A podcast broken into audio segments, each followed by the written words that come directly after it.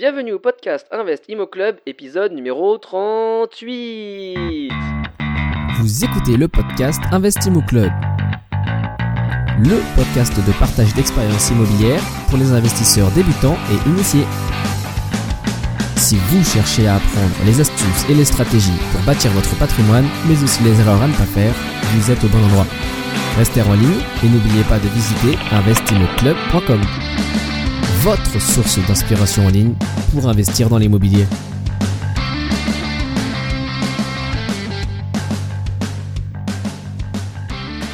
Bonjour et merci d'être à l'écoute. Je suis Bruno, votre accompagnateur pour cette émission unique dédiée à l'investissement immobilier.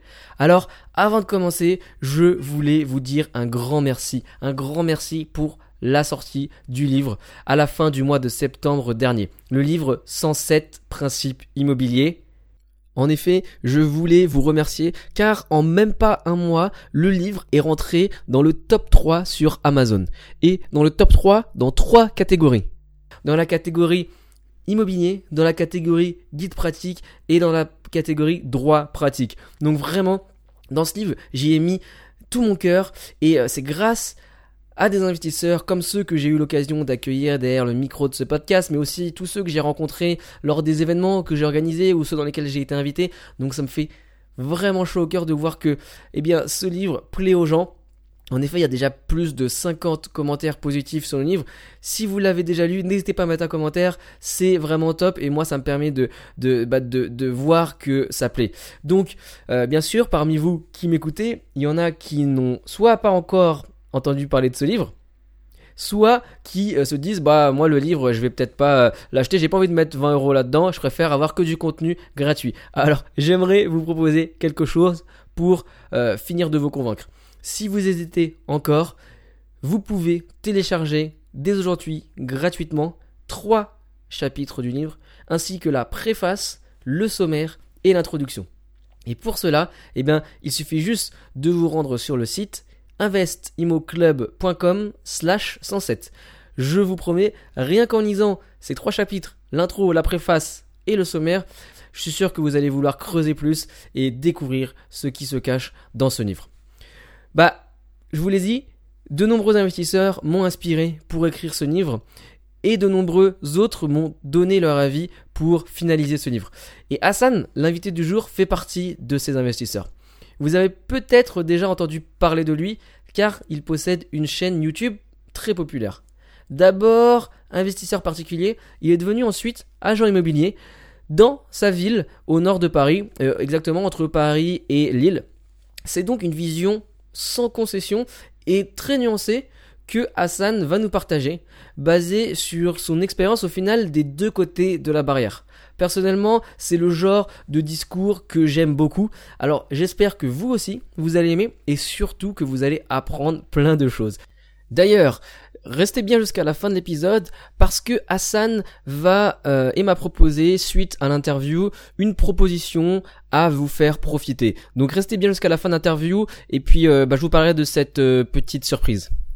Ne vous inquiétez pas, si vous manquez des passages, soit vous pouvez revenir en arrière, ou soit vous pouvez aller sur le site à l'adresse investimoclub.com slash épisode 38 investimoclub.com slash épisode 38 et vous retrouverez toutes les références de cet épisode. Allez, trêve de bavardage, accueillons maintenant Hassan. Bonjour Hassan et bienvenue au podcast Investimo Club, j'espère que tu vas bien. Eh, écoute, bonjour Bruno, euh, je vais très bien. Je te remercie. bah, c'est un plaisir de t'avoir derrière le micro. Et donc, euh, on va pouvoir euh, partager euh, et parcourir un petit peu ton histoire et ton expérience immobilière. Pour ceux qui te connaissent pas, parce que chaque investisseur a une histoire différente, est-ce que tu peux nous dire en quelques mots bah, ton parcours et puis ton background avant l'immobilier? Alors, je vais essayer de te la faire très courte, très courte, pardon, essayer de te résumer 35 années de vie. je viens d'une famille plutôt modeste, euh, d'enfants. Je suis un enfant de parents divorcés. On n'a pas vécu euh, dans le grand luxe avec euh, mon papa, euh, bien au contraire. J'ai eu un parcours scolaire assez chaotique. Même Ouais. très chaotique. Je me suis fait renvoyer euh, du collège. Bizarrement, et je saurais même pas t'expliquer comment, j'ai quand même été jusqu'au BTS. Euh, à partir de là, j'ai dû travailler quelques semaines, voire quelques mois en entreprise, en étant salarié. Et très vite, très très vite, euh, j'ai euh, décidé de me mettre à mon compte, Donc, c'est-à-dire d'ouvrir. euh, à l'époque, j'ai ouvert un, un point de vente. Je vendais des chaussures de sport. Ok. Ça t'avait quel Voilà, âge à ce moment-là donc, euh, euh, quand tu finissais mon ton BTS Ouais, ouais, bah, quand j'ai fini mon BTS, j'ai travaillé un petit peu euh, dans des magasins, parce que j'étais vendeur à la base. Euh, j'ai travaillé un petit peu dans les magasins, j'ai fait du porte-à-porte, j'ai fait vraiment un, un petit peu de tout, euh, Ouais. mais vraiment dans la vente. Et puis, euh, et puis très vite, parce que j'ai un problème d'autorité, je me suis, euh, je me suis installé à mon compte. Ça n'a pas été facile parce que je partais avec zéro euro. Ouais. Donc il a fallu que j'ai euh, des subventions, des aides, des prêts à taux zéro, etc., etc., pour créer ma boîte. Ouais. Et puis elle a pas du tout fonctionné, mais alors vraiment pas du tout, jusqu'au jour où j'ai réussi par par force de volonté, on va dire, à rentrer dans une zone commerciale et j'ai euh, j'ai multiplié par 100 presque le chiffre d'affaires que je faisais euh, à mes débuts. Donc euh, donc donc ça a été une vraie expansion. J'avais même signé un protocole d'accord avec euh, un gros groupe euh, euh, de, de centres commerciaux pour me développer dans chaque centre. J'en ai ouvert jusqu'à trois points de vente. Ok. Et puis C'est toujours dans, la, le business de la chaussure de sport? Tout à fait. En fait, j'ai travaillé de mes 23 ans à mes 29 ans euh, en ayant euh, trois sociétés euh, à mon nom. Et puis j'ai fait, je les ai coulées. Voilà, tout simplement. Tout simplement.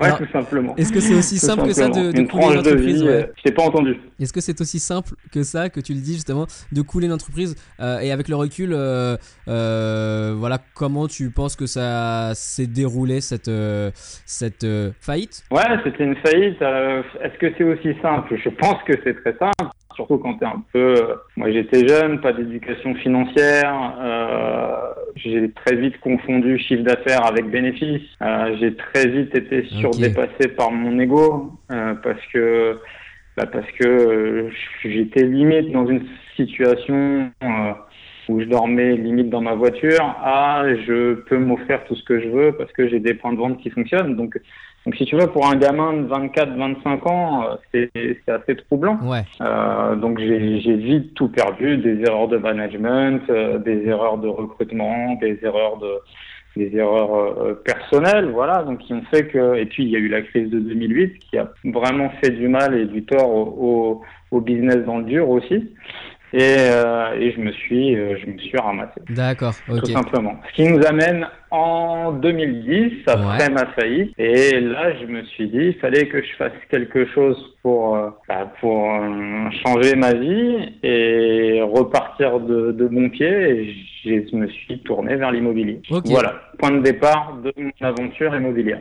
Alors juste avant de de- de- d'y aller, euh, alors euh, pour euh, résumer, pour donner un avant-goût de ce, dont on va parler ensuite, voilà aujourd'hui tu as près de 30 lots immobiliers, mais juste pour terminer ce point sur euh, l'aventure entrepreneuriale, euh, qu'est-ce que c'est quoi les conséquences d'une faillite en fait en termes de euh, bon ok psychologiquement je pense que euh, c'est euh, quelque chose de, de très très très dur. Mais en termes social et aussi en termes de profil bancaire et financièrement qu'est-ce que ça implique pour pour le chef d'entreprise qui fait faillite Bah, ça dépend un peu de toutes les considérations. Des considérations, euh, certains vont se retrouver euh, à devoir, à devoir euh, de l'argent euh, via les banques.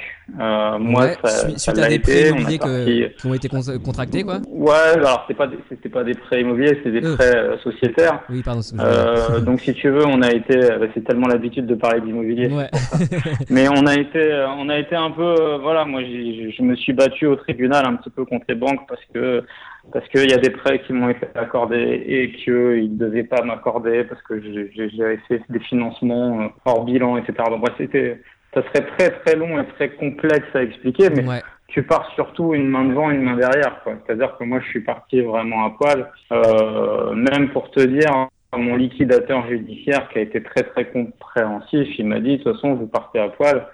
Euh, tout ce que vous allez, alors tu le couperas ou tu le couperas pas, mais tout ce que vous allez pouvoir encaisser les, les, les, les 30 derniers jours de votre magasin, vous le gardez pour vous. Et, et quelque part, c'est ce que j'ai fait. Et si tu veux, moi, je suis parti, j'ai démarré, j'ai redémarré dans la vie avec 10 000 euros, puis la possibilité euh, de pouvoir retravailler finalement, parce que c'est très compliqué, quelqu'un Ouais. qui a été gérant pendant près de 7 ans et qui va se pointer vers un recruteur et qui va lui dire je cherche un travail. Déjà, toi, tu as du mal à te dire je vais aller travailler pour quelqu'un. Déjà, ça n'a jamais Ouais. été mon cas et puis avec mon parcours, c'est compliqué. Et le recruteur te prendra pas parce que tu as été gérant. Ouais. Et c'est aussi en France, c'est un système un peu particulier.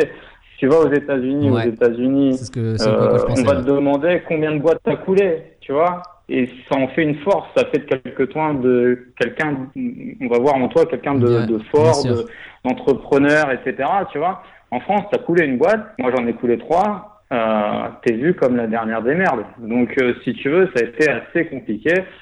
Donc, euh, impossible de retrouver du travail. Quand t'es gérant non salarié, ben, ce qui était mon cas, t'as pas de chômage. Ouais. Donc tu t'assois un peu sur tout et bah tu postules au RSA, qui a été mon cas pendant, pendant quelques mois. Ok.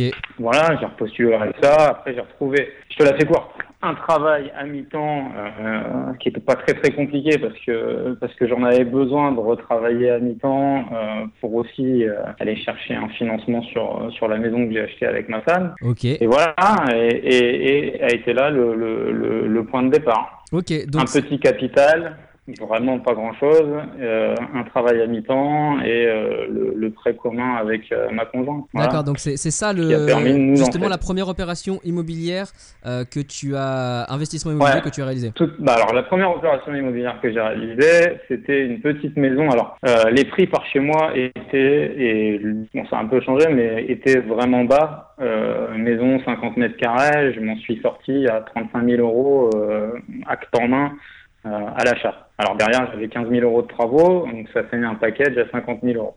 Ok, Voilà, juste pour expliquer, acte en 50 main, 000 euh, qu'est-ce que tu 50. veux dire par là pour les auditeurs? Euh, acte en main, ça veut dire euh, frais de notaire compte, tout simplement. Voilà, ni plus ni moins. C'est-à-dire que la maison te coûtait en net vendeur euh, 30, 32 ou 31 000 euros, et puis tu rajoutes les frais de notaire, hein, qui est à peu près euh, entre 4, euh, je sais plus, je sais plus bien, ouais, 4 000 euros à peu près. Ok, d'accord. Donc cette maison, c'était pour y habiter avec ta conjointe. Du coup, c'est ce que tu dis? J'avais pas de stratégie vraiment particulière. Vraiment, j'étais déterminé. Il fallait que je fasse quelque chose Ouais. via l'immobilier. Il fallait que je gagne des ronds via l'immobilier. Et je, je te dis, en, en, en fermant boutique, j'avais compris un truc. Il fallait que, il fallait que je refasse quelque chose, que je recrée de la valeur. Et si tu veux, j'ai commencé par revendre un petit peu des téléphones.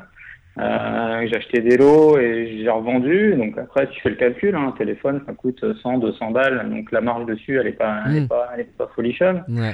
Euh, j'ai tenté de me mettre dans la voiture pendant quelques semaines. Euh, ça n'a pas du tout marché parce que j'y connais rien. Et puis après, bah, l'immobilier, c'est simple. Plus tu achètes gros, plus tu achètes avec des montants conséquents, plus euh, tes bénéfices, ton différentiel sera grand. Donc euh, c'est en fait c'est cette logique-là qui m'a amené à faire de l'investissement immobilier. Et cette première maison, cette première maison, elle était euh, comment te dire, elle n'a pas été réfléchie avec une stratégie définie. hein. Ok. Je savais que j'achetais pas cher la baraque, je Ouais. savais qu'elle était moisie, je savais qu'en la rénovant, techniquement, il allait se passer quelque chose. Soit j'y vivais dedans et j'y vivais bien parce que la maison était rénovée avec goût, soit je la louais et quelque part, tu fais le calcul, euh, je, je me revenais pour 5 50 000 euros, je l'aurais pu la louer 500 euros, c'était très propre. Ouais. Euh, et soit je la vendais, voilà. Donc, euh, donc euh, décision prise, c'était qu'une fois travaux finis, je la fasse voir quand même par quelqu'un qui était assez expert du marché, parce que moi, en étant novice, euh, j'y connaissais pas grand-chose. Donc j'ai un, il y a un agent qui est passé, qui l'a évalué,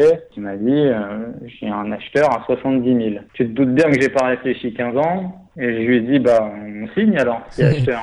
Parce que toi, Et, du coup, euh, euh, juste pour revenir au chiffre de d'op- de- d'acquisition de, la maison, c'était 35 000 de euh, d'achat et puis les travaux d'une enveloppe de combien à peu près? 15 000. Ok, donc ça fait 50 000 euh, en tout euh, pour l'opération Voilà. revendable Tout 70. compris, 15 000. Dis-toi que c'était ma résidence principale Ouais. et que euh, une fois qu'elle a fini d'être rénovée, deux jours plus tard, j'étais en train de signer un compromis euh, pour la revendre D'accord, ok. Alors que c'était pas encore à fini d'être rénové, quoi. 70 000 et quelques euros. Et Alors que j'ai pas mis un pied dedans.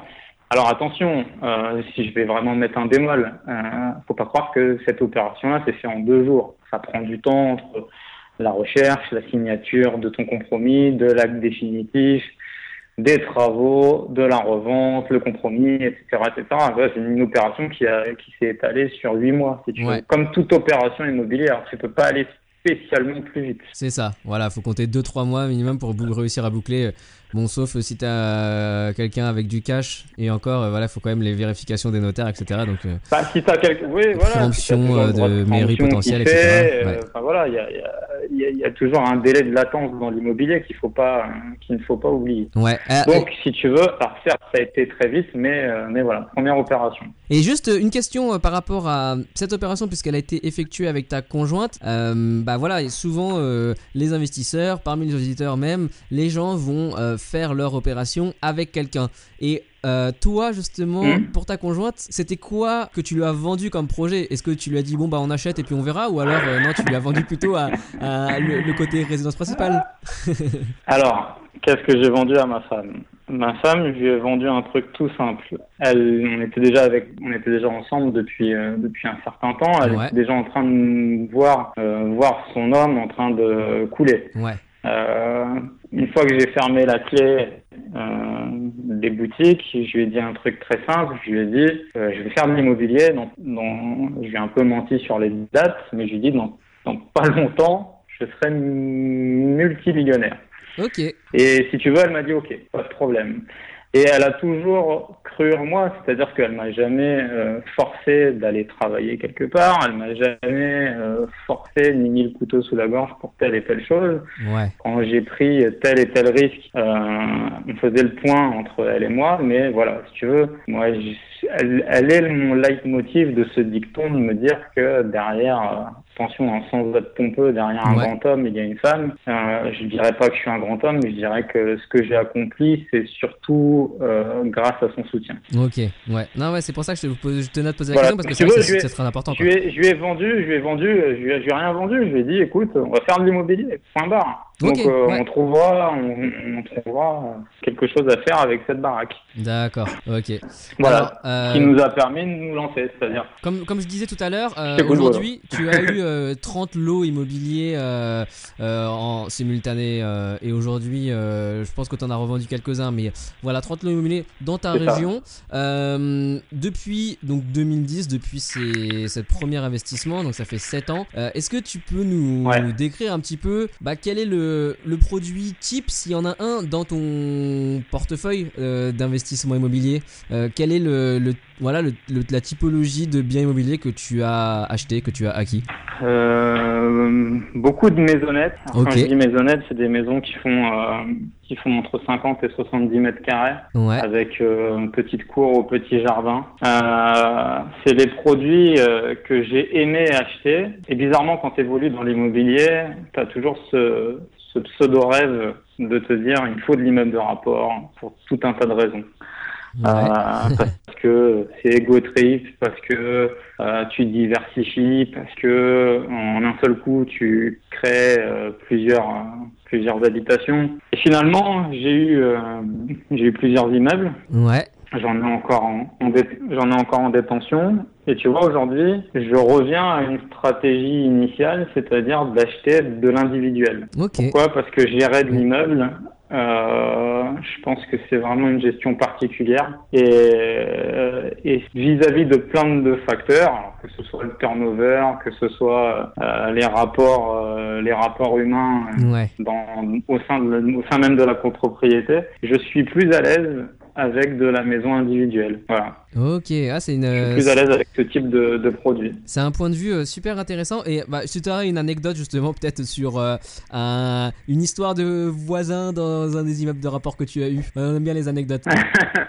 une histoire de voisin, euh, pas spécial. Ouais, si, tu auras une histoire de voisin. Bah là, le- très très frais encore. J'ai eu un voisin qui a contacté. enfin, moi, je travaille en binôme avec l'agence, qui a contacté l'agence, donc qui m'a recontacté par derrière Ouais. pour me dire qu'elle entendait, enfin, qu'il y avait un des voisins qui se plaignait. euh, de son de son enfin oui de se plaigner de- du type qui avait au-dessus de lui parce que euh, quand il rentrait chez lui il rentrait chez lui en courant et Ok. c'est des petites choses comme ça qu'il faut qu'il faut régler si tu veux donc euh, tu es toujours responsable de tes locataires Ouais. donc bah oui. euh, donc ça engendre beaucoup de responsabilités euh, un immeuble. En tout cas, c'est aujourd'hui mon point de vue. Ouais, Chose que j'ai pas, j'ai oublié de te souligner, mais mais mon point de vue en 2010, en 2011, en 2012, en 2013, Mhm. aujourd'hui en 2017, n'a été que dans l'évolution et la constante euh, changement. En fait, je Ouais. vais penser un truc le lundi. J'ai tout ce que je vais dire dans cette interview-là, je vais le penser très sincèrement. Peut-être que demain, je penserai certains trucs différemment. Ouais. Parce qu'il y a un mot d'ordre en fait. Et là, je pense que le seul et l'unique et le meilleur conseil que je vais pouvoir donner à tes auditeurs, c'est dans l'immobilier, t'as qu'un seul maître mot à avoir, c'est l'adaptabilité. Voilà. Ok. Faut que tu sois malléable et adaptable, tout simplement. ouais, ouais, effectivement, effectivement. Et euh, alors, du coup, sur les, euh, les la type, le type de bien, petite maisonnette. Enfin, du coup, c'est ouais, ce qu'on appelle aussi une maison de ville.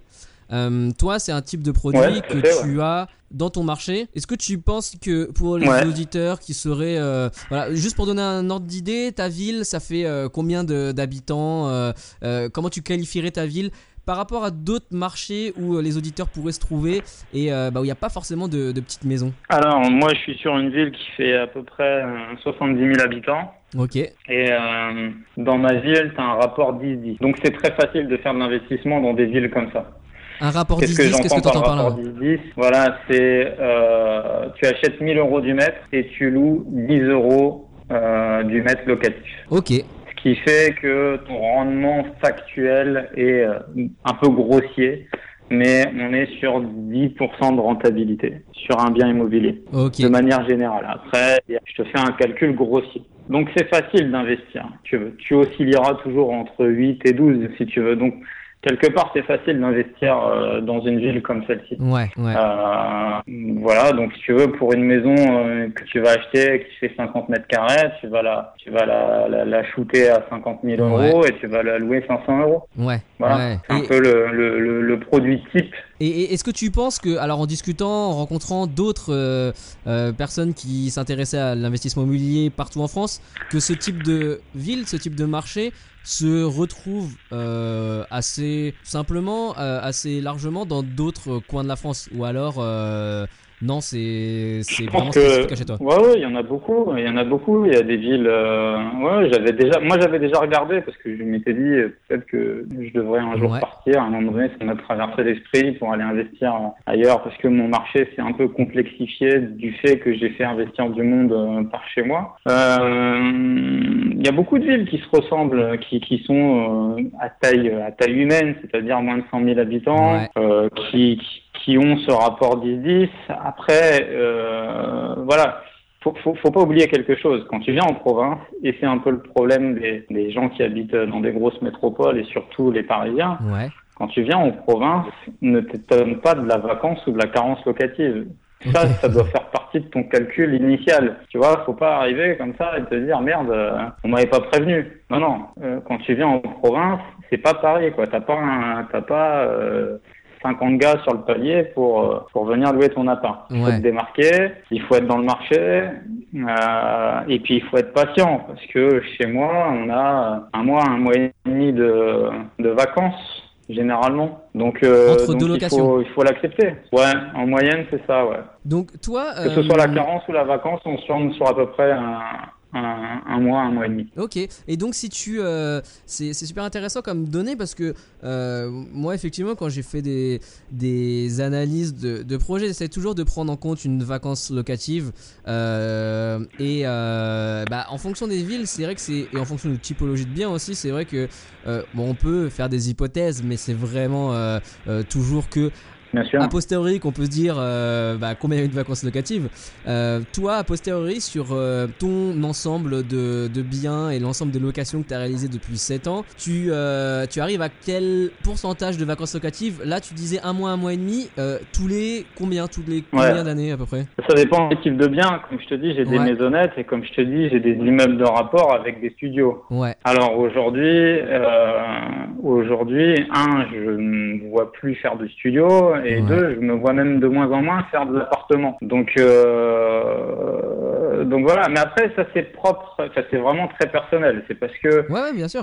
parce que un déjà faut, faut, faut, être faut être clair, ça coûte la vacance euh, coûte parce que tu un tu perds de l'argent et puis deux euh, moi c'est en gestion avec l'agence, l'agence elle refait un état des lieux, elle refait un bail, oui. ça coûte. C'est des choses qui qui, qui coûtent de l'argent. Euh, pour donner un ordre d'idée, sur des maisons, j'ai des locataires, ils y sont depuis 2-3 ans, tu vois. Ouais. Euh, à contrario, j'ai eu, euh, euh, j'ai eu dans un même appart, ça a bougé trois fois en six mois. Donc voilà, c'est c'est la problématique et, et, savoir vers quoi t'es fait en fait, tu vois. Ouais. Là, je te donne mon exemple personnel, mais peut-être que quelqu'un va se retrouver à travers mon discours. C'est que avant, enfin, quand tu te lances dans l'immobilier, il faut savoir, faut aussi bien te connaître personnellement, tu vois. Moi, gérer des locataires, ça m'emmerde. Ouais. Parce que parce que je, je fais je fais mal. Je les gère un peu en binôme avec l'agence. C'est surtout l'agence que je gère, mais euh, mais je le fais mal parce que soit je vais le faire euh, trop de manière bisounours, soit je vais le faire trop de manière euh, extrémiste. D'accord. Tu vois, donc euh, donc j'ai pas un deux poids deux mesures en fait. Donc c'est pour ça que je préfère que ce soit un tiers qui qui, qui s'occupe de la relation. Locataire. Mais tout ça pour te dire que voilà, il faut euh, il faut savoir vers quel, quel type de bien tu es le plus à l'aise tout simplement. Ouais, ouais. Non, mais, mais après, c'est vrai que, euh, a, a, priori, lorsque une personne n'a pas encore investi, euh, bah, il faut essayer de se tourner vers un premier type de bien. Alors, euh, du coup, on fait en fonction de ce qu'on a entendu et on n'est pas vraiment. Euh, bah, on n'a pas encore d'expérience pour vraiment donner un, un, un, pour avoir assez de recul. Donc, euh, justement, pour une personne qui va faire un primo investissement, toi, quel est ton produit de recommandation? Euh, si tu pouvais euh, donner. Euh, bah, Après, ça, ça, dépend, ça dépend en fait. Ça dépend, parce que moi, on me l'a souvent posé cette question-là. Qu'est-ce que je dois acheter en premier? Et si tu as 19 ans et que tu gagnes le SMIC, euh, t'achèteras pas la même chose que si c'est ton premier investissement, mais tu as 45 ans, et tu fais 15 000 euros de salaire. Ouais. Tu vois ce que je veux dire? Ça, ça dépend qui tu es, où tu vis, parce que forcément, un gars qui habite dans le 12e, si on lui dit d'acheter à côté de chez lui, et qui gagne 2000 euros par mois, ça va être un peu euh, compliqué pour faire du locatif. Tu vois Oui, il va, euh, peut-être pouvoir en faire, mais il va pas forcément avoir une opération rentable. Quoi. Exactement. Ça dépend en fait qui tu es, quel âge tu as, qu'est-ce que tu gagnes, comment tu te, comment tu te vois vis-à-vis de l'immobilier, qu'est-ce que tu as envie de faire vis-à-vis de cette, euh, cette activité-là ça dépend d'énormément de facteurs en fait. Te dire par quoi commencer. Ouais il y a pas, il y a vraiment techniquement, il n'y a pas de règle. Tu pourras avoir des gars qui vont te dire, tu dois commencer par ci, tu dois commencer par ça. Pour moi, ça c'est de la trompette, parce que tout le monde est différent. Vraiment, tout le monde est différent. C'est pour ça que moi, le le le, le généraliste et le commun euh, dans l'immobilier, surtout euh, de ce qu'on voit sur Internet, je n'y crois absolument pas. Pour la simple et bonne raison, c'est qu'on est tous différents et il n'y a pas une ou deux ou trois ou dix façons d'investir dans l'immobilier. Il y en a des millions. Ouais. Elles correspondent à chacune des personnes. Ok. Et alors justement, je, je, permets de rebondir sur, euh, sur ça. Euh, et, euh, rebondir, exemple, rebondir Bruno. Tu disais, euh, voilà, une personne qui habite dans une grande métropole, euh, bah, ça va être euh, peut-être plus compliqué. Euh, toi, depuis alors quelques années, je sais pas combien exactement, tu bah, fait de la chasse immobilière au sein d'une agence immobilière de, de, de, ta région pour mm.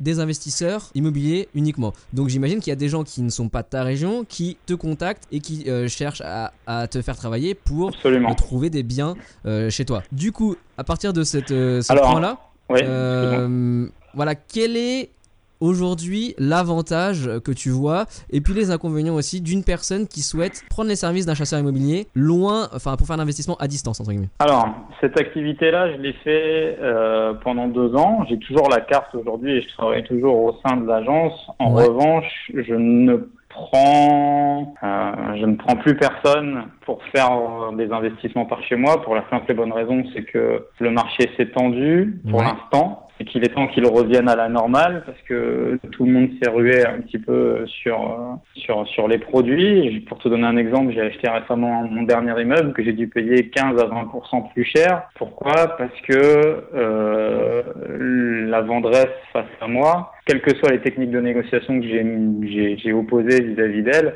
elle avait qu'une seule et unique réponse, oui, mais j'ai de la visite. Et bien évidemment, c'est normal dans le sens où j'ai fait venir beaucoup, beaucoup de gens euh, dans la ville, j'ai mis en lumière la ville, et, et voilà, donc le marché c'est un peu tendu. Donc pour moi et pour mes clients, euh, voilà, j'ai décidé d'y mettre un, un petit frein parce que bah, parce que ça devenait moins cohérent parce que parce que il y avait beaucoup de gens qui faisaient euh, qui faisaient de la division euh, de, de l'eau euh, par chez moi donc euh, qui créaient des nouveaux logements sauf que la, la, la ville ne créait pas des nouveaux des nouveaux locataires. Donc ouais, il n'y a pas plus de demande, à un moment donné il faut faire très attention alors, on n'était pas non plus dans une bulle immobilière, mais il fallait faire quand même très attention là où on allait. Euh, donc j'ai fait ça, je te dis, pendant deux ans. Euh, j'ai accompagné beaucoup de clients à trouver des biens immobiliers. Pour la plupart, c'était des Parisiens. D'accord. Parce que parce qu'on était proche de Paris. Ouais.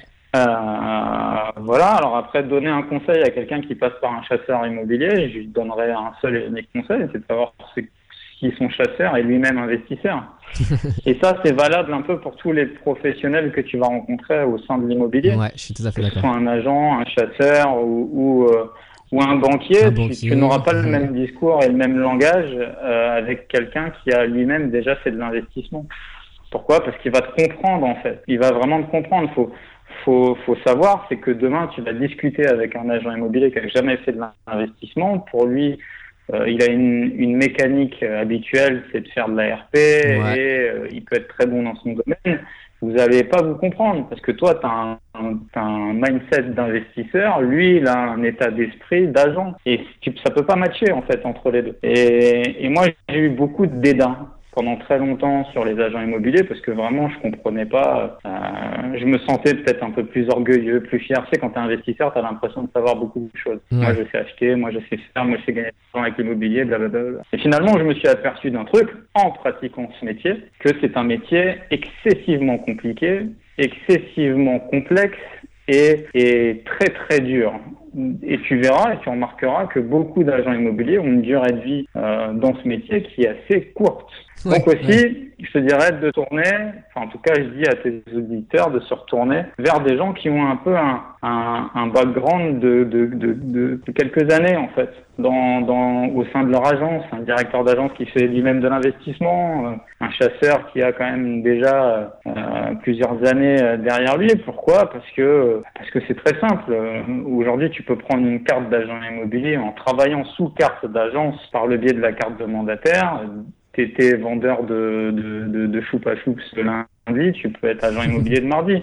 Donc il faut, il faut, non mais c'est vrai, mais il faut un peu de, tu veux un peu de temps et un peu de recul, mais c'est comme tout en fait. L'expérience n'est que avec le temps, ça ne vient que par là, avec le temps et la multiplicité des opérations, tout simplement. Ouais, bien sûr. Et pour autant, c'est euh, assez dur de trouver. Euh, bah alors, je parlais avec un autre investisseur euh, qui était euh, agent immobilier pour lui demander euh, lui dans son euh, par rapport à son vécu euh, allez combien de d'agents immobiliers autour de lui investissaient eux-mêmes? Donc il me disait que pour lui ça semblait euh, à 10% euh, c'est déjà euh, c'est déjà beaucoup quoi alors en plus ouais. si tu prends la niche des chasseurs immobiliers donc qui par rapport à l'agent immobilier normal est vraiment euh, euh, toute petite. Et euh, j'espère que ça va aller en grossissant. Mais aujourd'hui en France c'est encore euh, un, quelque chose d'assez restreint.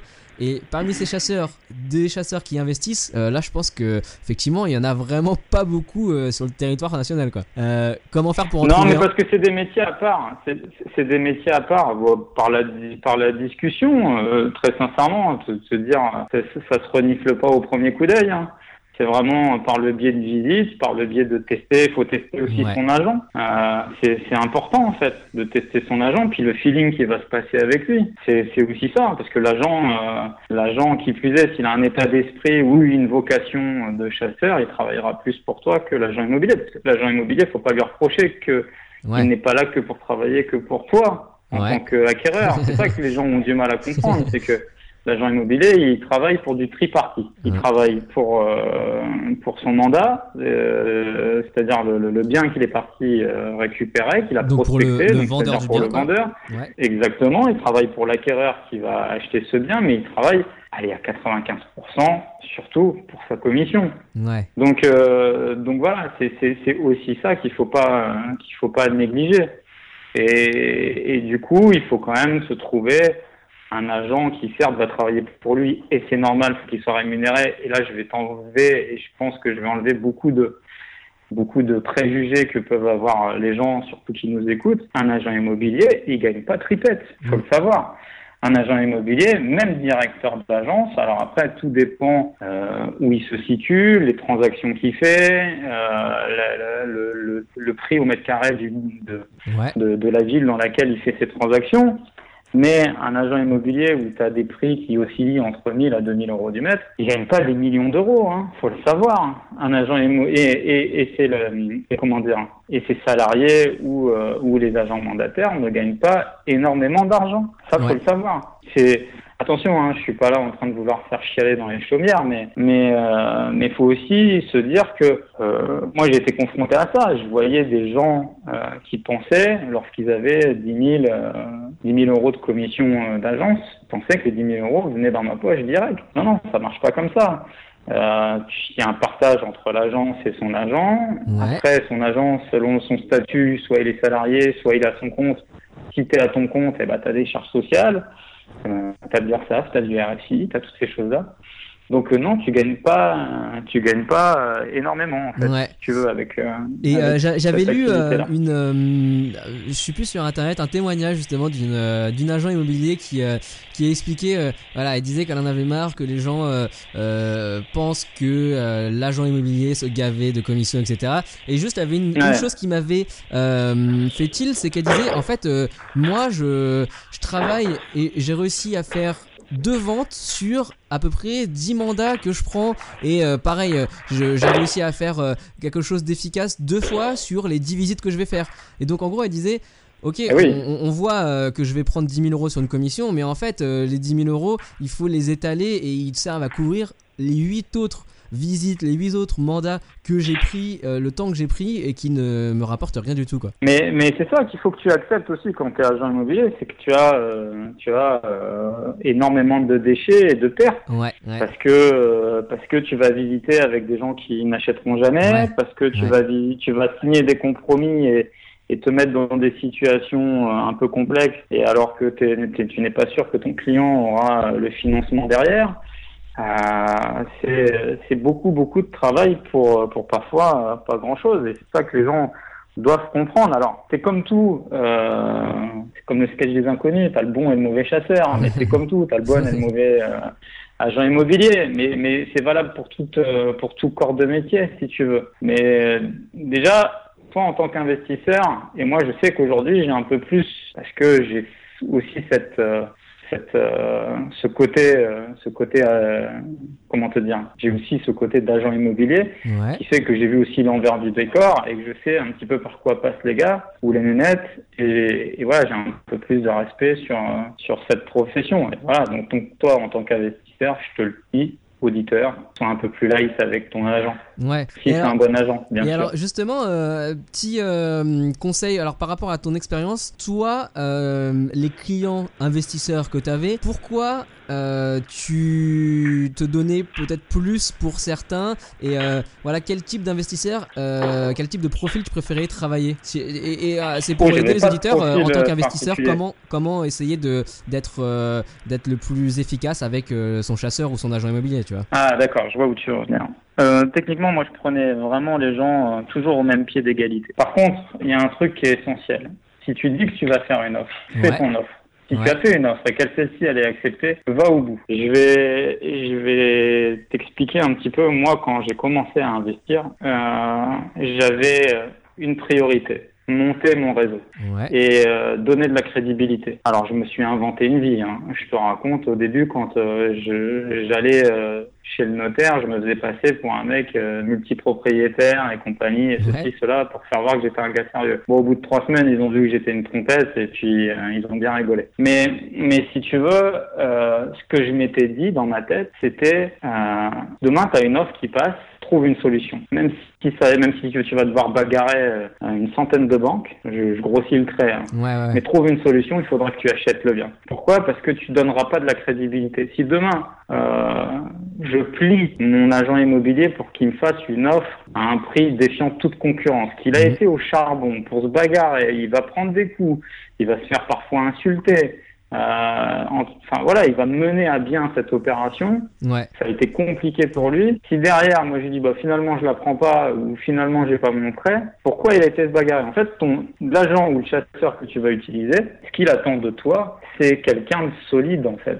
Quelqu'un de solide qui va aller au bout de sa transaction. Parce que lui, les coups, il va les prendre. Tu sais, un agent immobilier, il passe pas les offres 90% du temps, et pourtant c'est illégal, mais il les passe pas pour la plupart du temps parce que il décèle en la personne qu'il a en face de lui Hmm. un type qui fait des offres pour faire des offres, tu vois. En plus, aujourd'hui, euh, aujourd'hui, il y a plein de vidéos. Tu fais des podcasts, je fais des vidéos. Plein de gens sont sur Internet où on parle d'immobilier Ouais. et ça donne l'envie et c'est génial. Tout le monde a envie de se lancer. Ouais. Mais je peux te dire que des gars quand ils viennent sur le terrain et qu'ils commencent à faire un peu, euh, sans être péjoratif, tu sais un peu les cow-boys. Je fais euh, 50 visites dans la journée et puis je vais faire 15 offres. Et ton agent immobilier, lui, c'est un gars du terrain. Il a déjà compris que c'était une trompette, tu vois. Faut que toutes les, faut que toutes tes actions dans l'immobilier, elles soient cohérentes. Voilà. Ouais, ok. Non, c'est vraiment un, un- un détail euh, très important, effectivement. C'est l'immobilier aussi un jeu de long terme et euh, bah, il faut veiller, comme tu dis, à garder une réputation solide parce que c'est comme ça que tu vas pouvoir ensuite Ah bah oui, avoir accès aux meilleures offres, etc. euh, ah ouais, à moins que tu veuilles faire un coup sur l'île, après tu fais un coup euh, à Paris, après tu fais un coup à Marseille. Tu t'en fous de te créer un, un réseau ou un quoi que ce soit, tu vois. Mais si tu investis, que tu as ciblé un endroit et que tu, tu, tu y vois ta vie d'investisseur, faut être cohérent, quoi. Faut Ouais. être quelqu'un. Tu vois, je vais te donner encore un exemple. Une fois, j'étais à l'étude notariale. Ouais, Et dans l'étude notariale, il y a, euh, il y a un service euh, transaction. Euh, donc c'est des agents, euh, des agents euh, qui, qui travaillent au sein de l'étude. Euh, ils, ils recevaient, pendant que moi euh, je faisais la promotion de ma ville, ils recevaient des coups de téléphone d'investisseurs parisiens qui avaient dû tomber sur mes vidéos, des trucs comme ça. Et ils demandaient à, à donc à l'étude notariale, ils appelaient en disant voilà, moi je suis investisseur, je suis parisien. euh, je voudrais que vous me donniez des, des, des produits en off. Parce qu'ils ont peut-être plus entendu ça ouais, euh, sur des blogs, des machins, des trucs, ceci, cela. Et euh, je me souviendrai toujours, la nénette, elle me dit, mais je comprends pas, ils sont fous en fait, ces gens-là. On les codait de nulle part. Non mais tu vois, faut, faut aussi re- remettre en question les choses. On les connaît de nulle part. On n'a jamais fait une seule transaction avec eux et ils nous demandent des produits entre guillemets en avant-première les meilleurs coûts du marché alors que nous dans notre euh, déjà dans notre euh, dans notre étude on favorise les professionnels avec qui on travaille ouais, ouais. un petit peu et après quand les professionnels ne prennent pas bah après c'est dispatché euh, dispatché euh, soit dans les agences et après dans les agences c'est dispatché au, au, au, au public mais tu veux, il y avait de l'incompréhension en fait, tu vois. Et c'est que tu peux pas, tu peux pas euh, sans sans antériorité, sans crédibilité, venir et dire, euh, euh, moi je suis, donc je veux. Mm, mm, Je sais pas mm. si tu vois ce que je veux Ouais, dire. bien sûr, bien sûr. Bon, après, on peut toujours C'est-à-dire tenter. que ta crédibilité est un... Oui, tu peux toujours tenter, mais je peux te dire, je suis pas sûr que ça marche. Mais ta crédibilité, elle se fera sur le terrain. Voilà, tout simplement. Elle se fera sur le terrain, elle se fera sur les opérations que tu as menées, elle se fera sur toutes ces choses-là. Tu me demandais qu'est-ce que je prends en conscience. Ouais. Un client qui a fait une, deux, trois opérations avec moi, à chaque fois ça s'est bien passé, à chaque fois elle était au bout, à chaque fois elle était à terme, à chaque fois elle avait son financement. Bah, je continue à me bagarrer comme un lion pour lui pour la, la quatrième, la cinquième opération. Ouais, Pourquoi ouais. Parce que je sais que c'est quelqu'un de solide et de sérieux. Si un type il vient vers moi, attention, je prends la casquette d'agent immobilier, il me fait 50 offres, j'en passe, euh, je, les, je les passe, je finis par lui trouver un truc et puis il me dit non, bah finalement euh, j'ai la flemme, j'ai pas envie ou j'aurai pas mon financement ou je sais pas trop quoi. Et puis six mois après, il revient. Tu te doutes bien que j'irai peut-être un peu à reculons pour aller lui rechercher un bien immobilier. Ouais, bien sûr. Ouais, ok. Alors justement, euh, en parlant de rechercher des biens immobiliers, euh, voilà, on peut faire euh, appel à, à un chasseur par exemple, mais également y aller Ouais. par soi-même. Toi aujourd'hui, alors tu as une autre casquette Ouais. aussi et une autre branche dans l'immobilier, c'est plutôt des opérations de, de marchand de biens. Donc avec achat, Ouais, rénovation, revente. Enfin d'ailleurs c'était même la première opération que tu as faite, elle était comme ça, et t'en fais encore aujourd'hui. Ouais. Quel Alors, est, j'en euh, ai fait. euh, Non, non, je t'écoute. Quel est, euh, quel est le, le canal de recherche que tu euh, utilisais euh, et que tu utilises le plus? Et puis, euh, voilà, est-ce que tu peux développer aussi sur cette activité de, de marchand de biens pour les gens qui euh, nous écoutent et qui sont intéressés par, cette, euh, par cela? Alors, le canal de recherche, moi, il est très simple. Hein, c'est mon réseau. Ça, ça se limite, ça se, ça se limite grandement à ça. Ouais. et, alors, peut-être pour, pour aider ceux qui nous écoutent et qui n'ont pas encore commencé, au départ, Comment as-tu hmm. as-tu fait Comment j'ai trouvé Quand t'as pas encore le réseau justement.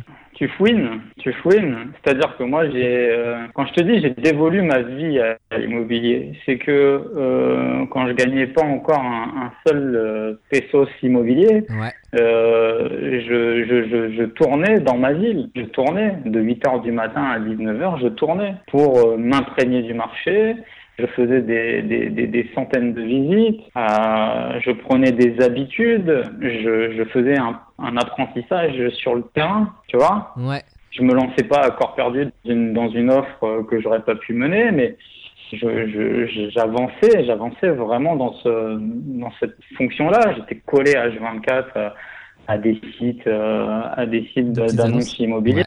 Euh, J'étais j'étais H24 euh, sur sur euh, sur les agences. Euh, voilà, c'est c'est comme ça que j'ai fini par trouver euh, par trouver quelque chose. Et puis après, de fil en aiguille, à partir du moment où les gens te connaissent, ce que tu cherches, ben on te présente des choses. Et puis euh, et puis quand tu as mené à bien une, deux, trois, quatre, cinq, plusieurs opérations immobilières, eh ben là on commence à te prendre au sérieux. Et puis et puis voilà. Puis après euh, moi, je l'ai entretenu ce réseau parce que d'un œil extérieur, tu me voyais comme ça euh, il, y a, il y a 7 ans, tu pourrais te dire, ce mec-là, il fait rien de sa vie, il est toujours au café ou il est toujours, euh, il est toujours au restaurant en train de se remplir le bide. Mais, mais, mais, j'invitais mon réseau, j'ai discuté, j'ai changé, je, j'offrais des cadeaux. Je, voilà, j'ai toujours fonctionné comme ça parce que je savais que les petites graines que je plantais, un jour ou l'autre, on me les rendrait.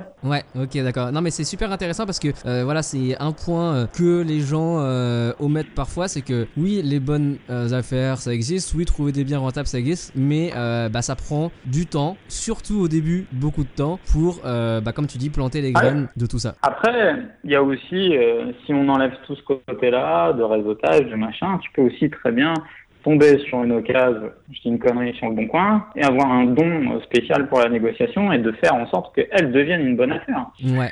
Il y a aussi ça. Tu vois, il y a aussi ce facteur-là qui, qui aussi a été un des éléments essentiels pour moi parce que j'ai toujours plus ou moins été euh, euh bon négociateur. Ouais, je suis toujours bien sorti au niveau de voilà voilà. Ça a été une, Je dis, j'ai toujours fait de la vente moi, donc j'ai toujours su euh, bien négocier mes biens, ce qui m'a permis de gagner de l'argent surtout dans dans, dans, ces transactions-là. Ouais, alors du coup, c'est peut-être euh, s'il y avait un élément de, que tu utilises toi dans les négociations de base, que tu utilises et qui te permet euh, euh, bah, de planter des discussions qui t'amènent à aboutir. Pour les gens qui nous écoutent toujours, est-ce qu'il y a quelque chose voilà, que, qui n'est pas forcément intuitif, mais que tu fais et que tu as vu produire des résultats positifs de façon récurrente? En termes de négociation hein Je vais pas te donner une stratégie parce que je vais te faire une formation à 497 euros.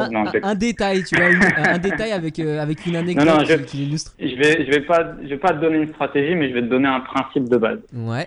J'ai fait, j'ai fait tout type de vente. J'ai vendu des bijoux, j'ai vendu des chaussures, j'ai vendu des téléphones, j'ai vendu, euh, j'ai vendu des voitures, j'ai fait du porte-à-porte, euh, j'ai vendu des cartes postales. Toutes ces choses-là n'ont strictement rien à voir avec l'immobilier. Ouais. Voilà.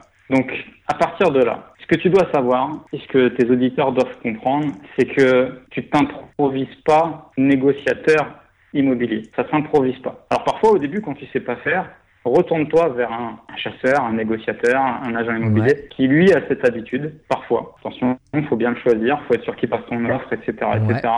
Et si tu vas lui donner 5 000, 5 à 10 000 euros de, de, de commission, qui sera pas pour lui, je le répète, mais si tu vas lui donner, euh, tu vas payer 5 euh, à 10 000 euros d'agence, mais que derrière on t'en fait gagner 40 000, et bah tu auras tout gagné. Bien sûr. Donc après, si par contre, au-delà de ça, si tu sais faire, que tu es un bon négociateur, et parfois, même moi en étant bon négociateur, je, je passe par un intermédiaire parce que la négociation sera plus souple, euh, faut que tu saches une chose, c'est que ton produit, ton marché euh, Ouais. et l'immobilier de manière générale.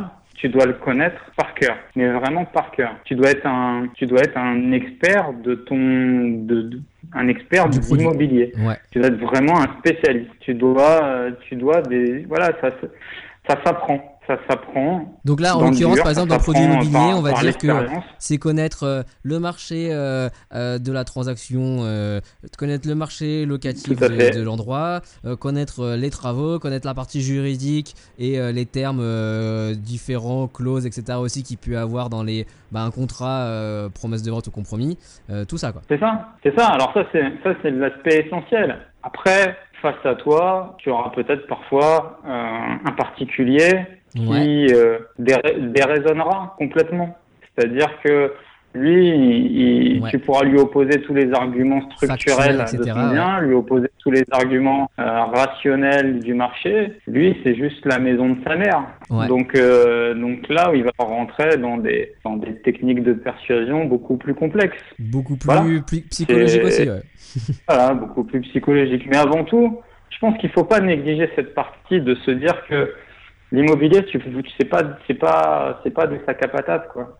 Tu vois, il y a plein de choses à connaître quand Ah tu bah fais, oui. euh, quand tu fais de la. Et et et moi, c'est un truc que je dis souvent quand quand je parle en public, je fais des vidéos, quoi que ce soit. Et je le répéterai et j'en profite que d'être sur ton podcast pour Ouais. le partager à tes auditeurs. Mais avant de faire de l'immobilier ou quand tu te lances, fais une transaction, ok, mais attends un peu de voir si ça t'a plu et si ça te plaît en fait. Avant de vouloir enchaîner 10, 15, 20 euh, transactions euh, multiples ou t'imaginer être le futur euh, Donald Trump du coin, tu vois. fais déjà un truc, vois si ça t'a plu, si ça te plaît de d'être constamment en visite parce que les gens tu vois ils ont tendance à oublier que t'as un job à côté tu vois. Je sais pas t'es euh, Ouais. t'es euh, t'es journaliste t'es caissier t'es euh, t'es prof de sport on s'en fout. Mais ton job il te prend du temps. Ta famille elle te prend du temps. Tes loisirs elle te prend du temps. Mais si tu veux te, te, te évoluer dans le métier immobilier et évoluer de même dans l'investissement bah tu vas y passer du temps. Tu vas passer du temps sur les recherches, tu vas passer du temps sur les visites, tu vas passer du temps sur des devis travaux, tu vas passer du temps euh, dans les relations avec les gens qui gravitent autour de ce milieu-là. Tu vas passer énormément de temps. Alors, est-ce que ça va te plaire? Je sais pas. Ouais. Je sais pas. Donc il faut, faut d'abord faire un test. Vraiment faire un test. Si c'est pas ton truc, faut pas le faire. Vraiment, faut aimer ça. Faut aimer ça plus que la moyenne. Ouais, ouais. Mais par exemple, je rebondis sur toi, ta, ta propre expérience. Quand, avant euh, même d'avoir fait ta première opération, tu avais dit à ta femme justement Je veux devenir euh, multimillionnaire et on va devenir multimillionnaire Ouais. avec l'immobilier. Ouais. Ben oui. Pourtant, t'avais Ouais, pas ouais, encore goûté. Et non, pourtant j'avais pas encore goûté, mais mais si tu veux, euh, je saurais pas trop t'expliquer. Je savais que c'était pour moi ce truc-là. Ok. Je le savais, je le savais d'avance. Donc, euh, Donc, ouais, la, conclusion, c'est que ouais, c'est pas forcément pour tout le monde. Et aussi, des gens s'en rendent compte après avoir fait une ou deux opérations. Euh, mais euh, voilà, il faut, euh, en tout cas, si on veut faire quelque chose dans l'immobilier, il faut prendre la chose sérieusement et puis euh, et puis le Ouais. se essayer au maximum voilà d'avoir une, une certaine expertise en tout cas euh, pas se dire que c'est juste un loisir quoi Non, non, c'est pas un loisir. C'est pas un loisir parce que ça peut t'élever comme ça peut te démonter. Et Ouais. puis euh, psychologiquement, ça peut aussi être, euh, ça peut être aussi être compliqué. Gérer des locataires, gérer les problèmes liés à l'immobilier, gérer les risques, gérer le temps aussi que tu vas devoir imputer à ta vie. Voilà. Puis après, qui plus est, si tu fais ça, si tu fais ça seul, ok, tu engendres que toi, ta personne. Mais Ouais. Si tu fais ça en couple, tu engendres un foyer. Donc, euh, donc non, faut être, euh, faut être ok sur sur beaucoup de choses avant de se lancer dans dans dans, dans ces opérations-là. Ouais, ouais, tout à fait. Alors, euh, juste, on, on parlait tout à l'heure, voilà, que le type de transaction et de bien type que tu as fait, c'était euh, les maisonnettes. Enfin, ça, c'est le gros de ton patrimoine. Euh, L'objectif, en tout cas, euh, surtout au début, c'était d'avoir du cash flow, des loyers qui te permettent de dégager de la, un différentiel positif. C'est ça que tu me disais, tu t'aimes pas trop le mot cash flow, tu préfères le mot différentiel. Exactement. Moi, je suis un peu un, un anti-système, donc euh, je te dirais un différentiel positif. Ok, Pour- pour- pourquoi ce mot-là d'ailleurs Euh, euh, Oui, alors parce que le cash flow pour moi il est utilisé à toutes les sauces en fait. Ouais. si tu veux, depuis depuis euh, l'avènement euh, de Kiyosaki et puis Et puis euh, voilà, vraiment, euh, je tiens à le préciser parce que je, je ne m'attaque spécialement jamais aux hommes, aux femmes qui sont qui sont sur euh, sur Internet et, euh, et libre à chacun de, de, de promouvoir ou prodiguer des conseils euh, comme ils le veulent. Ça ne me gêne pas du tout. Maintenant, je suis pas spécialement en accord avec beaucoup de choses qui sont dites déjà sur le fait, euh, je te dis une bêtise, t'achètes deux appartes et t'es rentier dans six mois. Je suis pas en, en accord avec euh, avec avec ces choses-là. Je suis pas en accord avec le fait que des gens, tant mieux pour eux et félicitations à eux, mais il y, a, il y, a, deux façons de voir l'immobilier. Soit tu le gagnes dans le dur, comme j'ai pu le gagner, soit tu le gagnes en, en, en l'expliquant aux gens. Tu vois, c'est comme l'histoire des vendeurs de pelles, tout simplement. Ouais, il y a ouais. celui qui les vendait et les autres qui creusent. Ouais. Tu vois, alors après, c'est sûr que c'est moins compliqué. C'est-à-dire que demain, je te fais une formation, euh, je le vends à 100 bonhommes, euh, c'est beaucoup plus simple de monter un site. Attention, ça demande du travail. Hein. Moi, je sais déjà ce que c'est. Hein. Sur Internet, c'est très compliqué mais de vendre des formations vis-à-vis d'un site, plus simple que de faire de l'immobilier et c'est moins rémunérateur l'immobilier sur l'instant T. Dans ouais. le futur, dans 10, 15, 20 ans, ça sera beaucoup plus rémunérateur, tu auras un patrimoine, tu auras une vraie valeur. Mais sur l'immédiat, sur l'immédiat, euh, autant vendre des formations. Ouais, ok. Tu vois, donc... Ouais. Euh, donc ouais, l'avènement voilà, du, du, cash flow, toutes les sauces du cash flow, pour toi, le mot voilà, est, est, usurpé, quoi. C'est surtout, voilà, le différentiel, pour moi, euh, c'est surtout pour te dire, c'est du net-net. Voilà. D'accord. Différentiel, okay. c'est parce que le cash, le, le, le, le cash flow, on va, on va te l'oublier avec, euh, comment te dire, on va te l'oublier avec les charges, on va te l'oublier avec euh, l'assurance PNO, on va te l'oublier avec tes impôts. Tu vois, ouais, il va être ouais. utilisé à toutes les sauces. C'est-à-dire qu'un mec, il va te dire, moi, je gagne euh, 5-6 000 euros euh, de cash flow par mois, mais derrière, il, il t'a vendu ça de manière marketing. Tu vois, il t'a pas vendu ça. Euh, La vérité, c'est que tu enlèves son crédit, tu enlèves ses charges, tu enlèves mm -hmm. euh, la vacance locative, tu enlèves l'assurance, etc.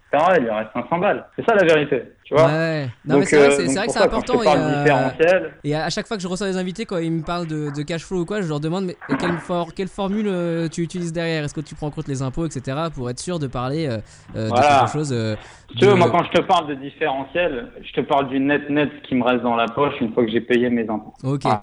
ok. C'est pour ça que j'utilise souvent ce mot-là. Donc, voilà. ouais, au départ, et en tout cas sur beaucoup de tes opérations, il y avait un objectif d'avoir un différentiel maximisé.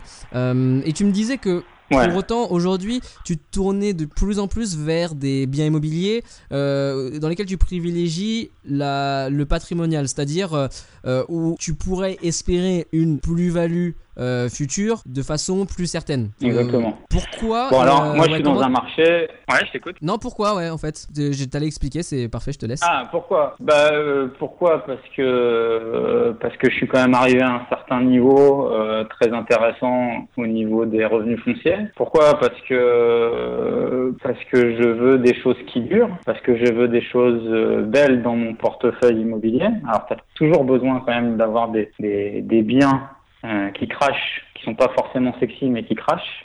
Ouais. Mais je mets un mix des deux, si tu veux. D'accord. Voilà. Donc, euh, donc aujourd'hui, aujourd'hui, oui, euh, je regarde un peu plus le, le, le, patrimonial, si tu veux. Au même titre que je sais que dans ma projection de vie immobilière, dans trois ans, je serai arrivé vraiment à un, un, super palier, un très beau palier, qui va me permettre de faire des investissements dans Paris intramuros. Et, et en tant que provincial, c'est, c'est euh, comment dire, c'est une sorte d'aboutissement. Je pourrais pas aller, si tu veux, en France, chercher plus grand au niveau du patrimoine.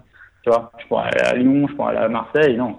Tu veux vraiment un truc qui est vraiment du cachet, qui a vraiment une grosse valeur au mètre carré, bah faut que tu sois dans Paris intramuros. Ouais. Et c'est ma projection, si tu veux, c'est qu'à un moment donné, je vais, je vais y aller pour faire des investissements qui seront, on est bien d'accord, pas rentables, mais qui sont peut-être spéculatifs. C'est-à-dire qu'on n'est pas à l'abri que, je te dis une connerie, mais que Paris devienne Londres dans 10 ans, tu vois. Et euh, là, si j'ai acheté 8 à 10 000 euros du mètre, c'est que dans 10 ans, euh, on se retrouve à 20 000 euros le mètre à Paris, eh ben j'aurais, euh, j'aurais tout gagné, tu vois. Ok. C'est un ouais. peu, c'est un petit peu, c'est un, un, petit peu l'idée. Mais en tant qu'investisseur, lorsque tu commences, faut que tu regardes surtout après selon ta stratégie, mais tu regardes surtout ce qui va cracher le plus. Ouais. Ah, ton but ultime, c'est de vivre de tes loyers. Ah, le but, c'est de faire, euh, c'est de faire un différentiel euh, positif le maximum, quoi. Ouais. non, tout à fait. C'est exactement ça que je voulais te poser comme deuxième question. Euh, voilà, pour quelqu'un qui commence, après, néanmoins, il vaut mieux commencer par des, biens avec des différentiels hauts et ben après tendre vers le patrimonial lorsqu'on a atteint un certain bah, génération de, de différentiels suffisante. Exactement. Mais après, c'est parce que aussi, tu vois, moi, j'ai beaucoup arbitré, j'ai beaucoup euh, revendu euh, de, de, biens immobiliers. Et j'ai beaucoup euh, vu aussi certaines décotes tu vois, de biens que j'ai pu avoir dans les mains, que j'ai exploité et que j'ai revendu. Et, justement, tu as, subi des moins-values euh, importantes sur des biens que tu as pu euh, acquérir puis, euh, puis revendre Ça m'est arrivé une fois. Ok. Ça m'est arrivé une fois où sur une opération immobilière, j'ai perdu 4000 euros. Pas, pas le bout du monde, hein, mais, mais c'est une opération négative. Ok. Ouais, donc tu voulais dire, rajouter quelque chose Je t'ai coupé? Ah, je sais pas. non, bah non, non. Non, j'ai rien à rajouter. Après, si, si si là, là, tu m'as lancé un peu sur le, marchand de biens. Le marchand de biens, moi, je le fais en structure. Euh, je, je l'ai fait, je l'ai fait en nom propre. Je te conseille, euh, je te conseille, euh, auditeurs qui nous écoutent, euh, de le faire, de le faire en structure, mais, mais pas de le faire tout de suite, tu vois. C'est-à-dire que la fois dernière, on a échangé au téléphone et tu me parlais parce que je t'expliquais un peu promotion immobilière, etc., etc. Ouais. Mais avant de, avant de savoir courir, faut savoir marcher, tu vois. Donc, euh, donc viens, deviens pas marchand de biens euh, si tu as fait juste un investissement immobilier. Ouais. Ça, tu deviens pas marchand de biens comme ça du jour au lendemain. Tu vois, moi j'ai, j'ai, ça fait, ça fait que bientôt deux ans qu'elle existe la boîte. Avant, je l'ai fait en nom propre. Voilà, euh, fais, fais, fais les choses, fais les choses progressivement. Il y a des, il y a des étapes pas passer en fait dans l'immobilier. Il faut pas aller plus vite que la musique, vraiment. Ok. Faut vraiment pas aller plus vite que la musique. Euh, j'aime, j'aime bien ton, ton, ton discours euh, tout à fait nuancé et tempéré, et je pense que effectivement, ça fait du bien d'entendre ça euh, au milieu des discours qui sont ultra pushy c'est voilà, il faut euh, il faut toujours nuancer quoi. Il faut pas se laisser euh, pousser des ailes euh, et, et c'est effectivement c'est ce que tu c'est ce que tu recommandes quoi. oui, parce que parce que moi si tu veux, je peux t'apprendre si je voulais, je pourrais je pourrais je peux t'apprendre en trois ans à acheter sans appart. Je peux t'apprendre à faire de l'immobilier sans argent. Je peux t'apprendre à faire des opérations immobilières marchandes sans débourser un seul centime et donc laisser des bénéfices. Tu vois, des, des formules marketing toutes faites, je pourrais te les cracher et sortir une formation derrière ça, mais derrière, je sais que je vais mettre en danger des gens. Ouais, il y a des risques, euh, bien sûr, associés. mais ouais, et je le fais pas. Donc, euh, donc voilà, moi, les risques que je prends dans mon immobilier, ils sont personnels. Je préfère mettre en garde les gens, leur dire il y a des moyens euh, d'y arriver. Tu vois, on m'a souvent opposé ce truc-là, c'est-à-dire que souvent critiqué en me disant ouais mais à force de pas vendre du rêve, à nous dire des choses concrètes immobilières, on passera jamais à l'acte. Ben, je crois que c'est l'inverse en fait. C'est que justement je t'ai balancé toute la bouse que tu vas pouvoir entendre vis-à-vis de l'immobilier. Je t'ai mis en garde vis-à-vis de plein de choses. Si tu es capable de le faire quand même, tu seras capable de le faire mieux que les autres. Parce que tu es au courant des choses, tu vois, et tu vas être capable de te dépasser et de faire mieux que tout le monde. Je pense que mon discours, il est peut-être même plus à entendre qu'un discours qui te dira, qui te vendra un petit peu de la soupe, quoi. Mais ce que je suis en train de voir, c'est que sur Internet, ça change. C'est des marketeurs, hein, les gars, donc euh, ils ont compris que mon discours marchait de plus en plus, donc euh, il va être repris. Il va être repris de plus en plus. Ce bon, en tout cas, c'est moi, comme je dis, non mais quelque part, c'est bien. Moi, personnellement, je trouve que c'est bien d'avoir euh, et de nuancer au maximum et d'avoir bah, une vision, toutes les visions, et puis de se faire son propre avis euh, à partir des d'un maximum de mais il faut toutes les, mais il faut toutes les visions il faut toutes les visions moi je, moi je peux comprendre qu'il y a des mecs qui supportent pas écouter euh, mes conseils immobiliers et qui préfèrent écouter un autre et puis, et puis tant mieux. Et puis après, il en faut, il faut tes podcasts à toi. Moi, tu sais, je t'en ai parlé la fois dernière. J'avais fait une vidéo il y a plus de deux ans où j'en ai disais aux gens, t'as, t'as, t'as acheté un bien immobilier, mais fonce sur Internet, va partager ton discours, va partager ton, ton, ton dialogue. Tu vois, on croit souvent que je suis en opposition avec tous les mecs, mais au contraire, il y a deux ans, j'ai invité tout le monde à faire des, des sites ou des chaînes YouTube ou des trucs. Et voilà, c'est, juste ce que je te dis. T'inventes pas formateur, t'inventes pas une vie, t'inventes pas une histoire pour faire de l'argent sur le dos des autres. Tu c'est juste ça. Par contre, viens partager ton expérience, viens donner des conseils, euh, t'apprends tout le monde. Moi, même un gars qui a fait juste une opération immobilière, alors que j'en ai fait des dizaines et des dizaines, il va peut-être m'apprendre quelque chose. Un détail qui va, qui crois, avoir un impact, ouais, effectivement. tu apprendras de tout le monde. Donc Ouais. c'est intéressant en fait. Intéressant de partager son, son expérience. Exactement. Bon alors, si tu veux bien, maintenant Hassan, on va passer à la dernière section de l'épisode. Ça te va? Oui. C'est l'heure de passer aux questions de comptoir. Alors, dans cette dernière section, eh bien, je vais te poser quatre questions que je pose à tous les invités. Et la première question, c'est est-ce qu'il y a un livre business ou immobilier que tu recommandes souvent? Je recommande. euh, Déjà, je recommande pas les gens. Ouais. Alors, recommander, re- re- je recommande pas non plus les livres, euh, très sincèrement. Euh, Père riche, Père pauvre, hein, que tout le monde a lu, je pense, qui est euh, le BABA pour te faire comprendre que, euh, Ouais. pour te faire comprendre que euh, d'acheter un actif euh, qui rapporte, quoi, et pour te faire comprendre quand tu, euh, bah, quand as un, un loyer plus grand que un, crédit, euh, tu gagneras de l'argent. Ouais. Voilà. Ok, d'accord. Je pense que où tu as compris ce mécanisme financier, euh, après, euh, après, euh, je suis un peu un mec à l'ancienne. Et moi, je suis Ouais. ce qu'on appelle en PNL, je suis kin- kinesthésique. Si je dis pas de conneries, ça doit être ça. Tu vois, j'ai besoin de faire les choses. Et Ouais. je pense que tu fais, euh, tu apprends beaucoup en faisant les choses, en pratiquant, en étant sur le terrain. Après, Ouais. des très bons livres, il doit en avoir un peu partout. euh, Non, non, mais toi, euh, un, sur- un- sur ou l'immobilier, un- un qui t'a qui t'a Internet, marqué, euh. que tu recommandes quand on te demande euh, sur le sujet de, de l'immobilier ou du business, euh, tu, tu penses spontanément à Père riche, Père pauvre.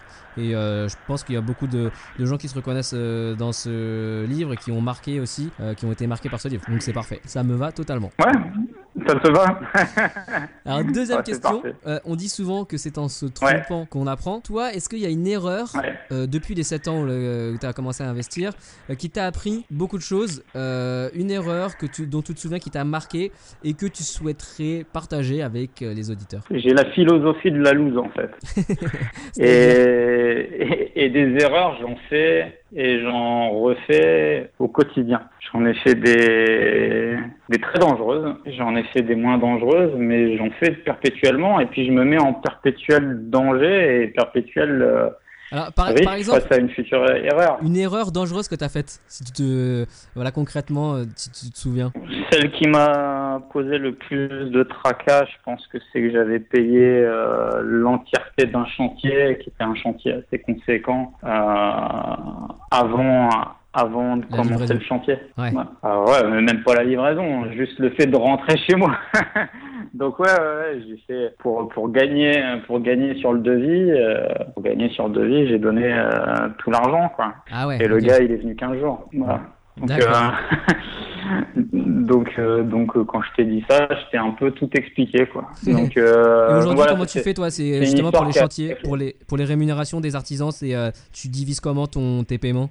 Tu vas me traiter de cinglé, mais parfois ça m'arrive de le faire encore.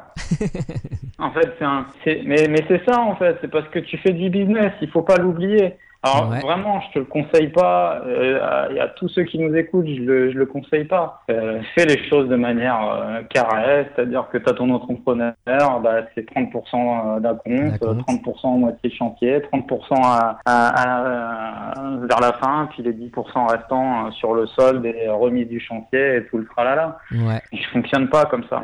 Tu vois, je vais pas te donner les rouages exactement de comment je fonctionne parce que je voudrais pas euh, que quelqu'un en prenne, en prenne l'idée et, et, et subisse quelque chose qui mentalement arrivera pas à supporter. Moi, pendant un an, j'ai très très mal vécu euh, cette histoire-là. Le gars, il a, il a failli me mettre banqueroute, tu vois. Il a failli me mettre banqueroute parce que c'était un très gros chantier, parce que c'était une grosse somme d'argent et parce qu'il s'est barré du chantier. Et, et, et en quoi, toi, ça t'a permis de- d'obtenir des avantages sur le chantier, de tout payer euh, par avance? C'était une négociation Bah avec là, que dalle, parce que comme je te dis, il s'est barré. Ouais, ouais, mais à, à- a Que priori, comme, comme je te dis, au départ, c'était. euh, c'était ah bah a priori, euh, a priori, je te la fais courte. Hein. T'as t'as deux- t'as 200 000 euros de, de devis travaux, euh, tu le divises par deux, donc tu gagnes 100 000 euros. Ouais, Tu vois ok. Donc sur sur sur sur ça, c'est énorme. Si c'est une opération marchande, tu fais un aller-retour, tu gagnes 100 000 euros. T'imagines pas comment c'est énorme ce type de Bah oui. ce type de procédé. Sauf que voilà, sauf que quand ça se passe mal, bah tu l'as tu l'as dans l'os. Ok. Ouais. Troisième question. Dans l'autre manière de. oui, À part l'immobilier, quels sont tes loisirs? Une question simple. l'immobilier. Bonne réponse. C'est le mec complètement au-dessus. Euh, je fais que ça. Vraiment, je fais que ça. Et euh, c'est Confucius qui disait euh, trouve un travail que tu aimes, euh, tu ne travailleras plus jamais. Ouais. Je kiffe ça. Je, je, je, je, je sais que je suis doué pour ça. Je, je, j'évolue en plus dans ce domaine-là. Je l'ai fait en, comme je te dis, je l'ai fait en, en perso. Je me suis professionnalisé. La carte d'agent, ma société marchande, des, des structures immobilières. Là, je me lance dans la promotion. J'aime ça. Ouais. Voilà, Ouais. j'aime ça. C'est difficile à dire, j'aime ça. Après, euh, les loisirs euh, communs, le sport, euh, euh, l'Olympique de Marseille, euh, voilà. Ok, ça marche. Bon, je rentrerai pas dans le débat parce que moi je suis plutôt pour Paris, mais euh, c'est bien. Oh là là là là là. Ça y est, ça, les gars, ils ont signé Neymar, ça y est, ça y est. Ça y est. Ouais, ouais, effectivement. Ça fait, ça fait beaucoup d'immeubles qu'on peut acheter avec, euh, avec un Neymar, n'empêche, hein, quand on y pense. Mais bon, je pense que les, Qatar- ouais, ouais, je pense que ouais. les Qataris, ils ont déjà pas mal d'immobilier euh, euh, en France, Ouais, notamment, ouais, euh, pense à que- côté de ça. Ouais, ouais, ils sont bien implantés. Ils ont, ils ont, ils ont un vrai bon business model. Ouais, ouais, non, c'est. Mais, mais, ils partent, mais ils partent pas avec le même point de départ. Comme je te dis, Bien moi, sûr. je démarre de zéro. Euh, le, le, le prince du Qatar, il part pas avec zéro euro dans la poche. Ouais, Ni avec, euh, ni avec un salaire à 1005 et euh, il va aller se faire financer au crédit agricole. Ouais, c'est pas la même salade. Alors, dernière question. Euh, à ton avis, qu'est-ce qui sépare une personne qui Ouais. réussit dans l'investissement immobilier d'une personne qui échoue ou ne commence jamais? Un trait de caractère, euh, voilà, qu'est-ce qui fait? Je pense que c'est valable en fait pour tous les domaines. Euh, moi, j'ai des, des ambitions surdimensionnées. Euh, même si je, si je les donnais publiquement, ça, soit ça fait rire, soit ça serait mégalo, soit ça, soit ça donnerait de l'incompréhension. Donc je les garde, je les garde pour moi. Euh, je pense que la grosse différence, c'est le sens du sacrifice et d'avoir des ambitions hautes. Voilà. Si tu prêt au sacrifice, à la souffrance, sans pour autant être euh, sadomaso, en te disant euh, vivement que je souffre pour y arriver, Ouais. mais euh, quelque part, quelque part, tu pourras te retourner le truc dans tous les sens. Si tu veux être meilleur que les autres, avoir des résultats plus forts que les autres, il faudra souffrir plus que les autres. Ok, ouais, la souffrance. Non, c'est. Je comprends ce que ça veut dire et, et voilà, ça veut dire bah, qu'on n'a rien de façon facile en fait. Ou alors on n'a pas plus et on n'aura pas mieux que les autres euh, euh, si on, on pense que c'est facile et si on fait pas les efforts pour. Exactement, exactement. Après, c'est ce que je reviens à ce que tu disais tout à l'heure. Après, tout dépend euh, d'où tu commences, par où tu pars. Enfin voilà, moi je viens d'une faillite. Et si tu remontes avant ma faillite, mes magasins, je les fais au, au forceps. Je les ai Ouais. montés avec des, des aides de l'État, tu vois. Euh, si tu pars avec euh, avec euh, un père chirurgien et une mère avocate et qu'on t'a laissé un pécule avec euh, d'autres trois immeubles, tu commences pas de la même façon. Alors après, il y a aussi un état d'esprit. Est-ce que tu arriveras à reproduire, etc. C'est un débat différent. Mais euh, mais voilà, tout dépend d'où tu commences. Ok. Et, et si je peux donner juste un dernier conseil qui a peut-être pas grand-chose à voir, euh, mais ça te donnera un conseil à tes auditeurs. Il faut pas faire de l'immobilier comme moi je l'ai fait. Voilà. Il faut faire de l'immobilier en ayant des très bons revenus et, euh, et augmenter d'abord ses revenus, que ce soit salariaux, d'entreprise, etc. Et faire des investissements en parallèle. Voilà, ça c'est euh, essentiel. Ok, d'accord. Parce que si je devais le oublie, refaire, on oublie, on efface tout l'épisode. non, mais il y a peut-être deux trois trucs que j'ai dit qui sont pas trop bêtes. Puis, euh, mais voilà, mais mais mais si tu veux, euh, mon parcours, il est Risqué. Il est, je dis souvent que les gens, ouais, puis je dis souvent que les gens voudraient pas de ma vie, hein, vraiment. ok, ok. Peut-être que les gens voudraient mes résultats, mais pas ma vie sur le Ouais, moment. ouais, non, c'est vrai que c'est important à, à comprendre comme tu, comme tu le disais. Euh, Alors, euh, j'ai une question subsidiaire. Euh, euh, voilà, tu dis, voilà, commencez à investir lorsque vous avez euh, une situation qui peut être stable avec un salaire et puis voilà où vous risquez pas tout et de faire banqueroute à chaque opération. Une personne Hmm. Qui nous écoute, qui a 50 000 euros d'épargne, voilà, qui peut placer sans risque, euh, euh, enfin sans, sans, sans craindre rien s'il les perd. Dans quoi tu suggérerais euh, de, de, de l'investir euh, rapidement? 50 000 euros, avec possibilité de faire un emprunt. 50 000 euros cash, comme ça. Bah, je te dirais de pas faire qu'un emprunt, déjà. Je te dirais, euh, je te dirais d'en faire peut-être deux, déjà, dans un premier temps. C'est-à-dire, après, tout dépend vers où tu es prêt à aller, quel, quel est ton salaire. En fait, on va en revenir toujours à ça. Tu gagnes 1000 euros par mois et que tu as 50 000 euros de côté, bah, va pas te, va pas te trucider à tenter d'aller acheter un, un- truc un à salaire, 200 je 000 te parle d'un, va- cadre, euh, d'un cadre euh, qui euh, Ouais. 3 000 euros euh, seul et puis euh, 5 000 euros en couple et qui ont 50 000 euros d'économie, de la trentaine, qui souhaitent, on va dire que c'est le profil de- des auditeurs qui, qui, qui, qui nous, qui m'écoutent, grosso modo. D'accord. Voilà, dans quel type de produit Alors, disons qu'il est capable d'aller investir euh, euh, dans, en province. Dans quel type de produit et euh, Ok. sous quel, euh, sous quel euh, financement tu conseillerais d'aller? Qui, Ce que tu me dis, c'est son genre- premier? Ouais, son, premier? Son premier. Son premier, je lui dirais de faire un immeuble à taille humaine. Voilà, dans une province, un immeuble à taille humaine à 1000 euros du mètre, ça va être, ça va être euh, 150 000 euros. Il va y mettre euh, 20% d'apport, 10, 15, 20% d'apport peut-être. Ouais. Donc, euh, donc voilà, euh, ça va lui faire, euh, s'il met 20%, je dis pas de conneries, euh, 15, euh, il met 35 000 sur ses 50 000. tu ouais, vois. entre 15 et 35. Donc ça ouais. veut dire qu'il fait un investissement à, il fait un investissement à 100, 100, 100 115 000. 115 000 sur 20 ans, ça fait quoi? Ça fait à peine 500 euros. Mm, ouais. Et puis euh, il se retrouve avec euh, trois apparts de 400 et puis il gagne à peu près 1200 euros par mois sur ses 500, tu vois. Donc il a un différentiel avant impôt, avant tout, tout le tralala euh, de, de 700. Euh, donc il est, euh, il est sur un bon produit, un bon projet. Pas trop de risques. Ok. Voilà, puis qu'est-ce que c'est 500 euros sur les 5000 euros du couple? C'est 10%, donc on est cohérent, tu vois. Ouais. On est cohérent sur le fait que demain, jamais il trouve de locataire et qu'il doit assumer lui-même le crédit. Exactement. Parce que pour moi, j'aime pas trop l'expression euh, d'acheter avec l'argent des autres, tu vois. C'est-à-dire? Moi, un crédit, c'est sur ta... Bah, c'est-à-dire que un crédit, euh, c'est toi qui le contracte et c'est toi qui le rembourse. Même Ouais. si tu utilises le locataire, demain le locataire il est pas là, il y a de la vacance, le jour où il y a de la vacance, admettons, a de la vacance pendant deux mois, c'est toi qui le supporte le crédit. Exactement. d'accord Donc voilà, le crédit c'est pour toi, c'est sur ta tête. Ok. Bon, en tout cas, merci beaucoup pour euh, ce petit euh, exemple concret. Et puis, euh, bah, merci aussi pour le partage de ton, de ton expérience en toute transparence et puis sans tabou. ah bah, je t'avais averti, hein. Puis tu l'as dit, hein, t'as marqué sans tabou. Ouais. Exactement. Sais, hein, moi c'est tu, tu me mets la pièce, c'est sans filtre.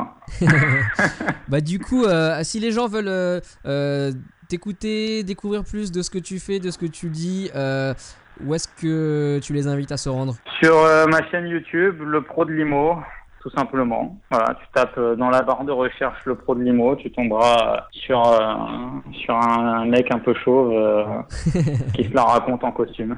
Ok, bah, je mettrai aussi pour les auditeurs sur les, euh, la page de notes de l'épisode, donc toutes les, les liens dont on a parlé et notamment ta chaîne YouTube. Donc euh, les gens pourront aller euh, directement te retrouver. Et puis C'est gentil, encore une Bruno. fois, je te dis merci beaucoup pour ton partage et puis bah à très bientôt. Euh, J'espère que euh, t'as tous tes projets, parce que t'en as encore plein d'autres sous le coude, euh, immobilier, comme tu disais notamment la promotion, bah, vont se dérouler comme sur des roulettes. Et puis bah, peut-être qu'on aura l'occasion d'en reparler euh, dans un autre épisode plus tard de tout ça. Avec plaisir, Bruno. Merci encore. Merci beaucoup Hassan, à bientôt, salut Ciao.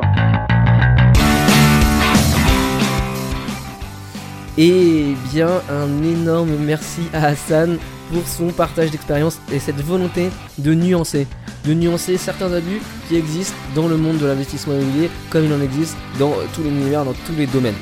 Donc n'oubliez jamais que l'immobilier c'est un business et que c'est principalement basé sur l'humain. Ce qui veut dire qu'il est important à la fois de savoir interagir avec les autres mais surtout de se connaître soi-même savoir ce que psychologiquement vous êtes prêt à faire, savoir quels risques vous êtes prêt à prendre pour ben, continuer à dormir sur vos deux oreilles lorsque vous aurez commencé à investir. Alors chose promise, chose due, je vous ai parlé en tout début de l'épisode de la petite surprise que Hassan voudrait vous partager à vous auditeurs et il s'agit eh bien d'une journée exceptionnelle qui sera organisée en janvier 2018. Euh, la date c'est le 13 janvier 2018, le samedi. Euh, donc de 8h30 à 19h, il m'a dit eh bien, euh, la particularité de cette journée, c'est que vous pourrez rencontrer des professionnels de l'immobilier pour passer à l'action dans vos investissements le jour même. Donc voilà, je vous recommande chaudement ce séminaire, cette journée, alors voilà, je vous recommande chaudement cette journée, comme vous avez pu le constater pendant toute l'interview. Hassan est plutôt du genre euh, conservateur et n'est pas dans une optique de vendre du rêve ni de vendre des formules marketing, puisque euh, bah, il l'a lui-même expérimenté et lui-même aidé des clients investisseurs. Donc pour participer à cette journée, il suffit de s'inscrire sur le site de l'événement et donc, bah, pour vous faciliter, je vous ai un petit lien. Euh, vous avez qu'à taper investimoclub.com slash Hassan, H-A-2-S-A-N, investimoclub.com slash Hassan, H-A-2-S-A-N, et vous verrez notamment un billet spécifique que Hassan a bien voulu partager pour les gens qui souhaiteraient aller en couple à cette euh, journée de rencontre, à cette journée d'apprentissage, à cette journée de formation dans l'immobilier.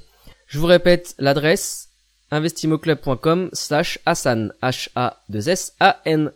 Je vous dis à très bientôt, c'était Bruno, ciao. Vous écoutez le podcast Investimo Club, le podcast de partage d'expériences immobilières pour les investisseurs débutants et initiés.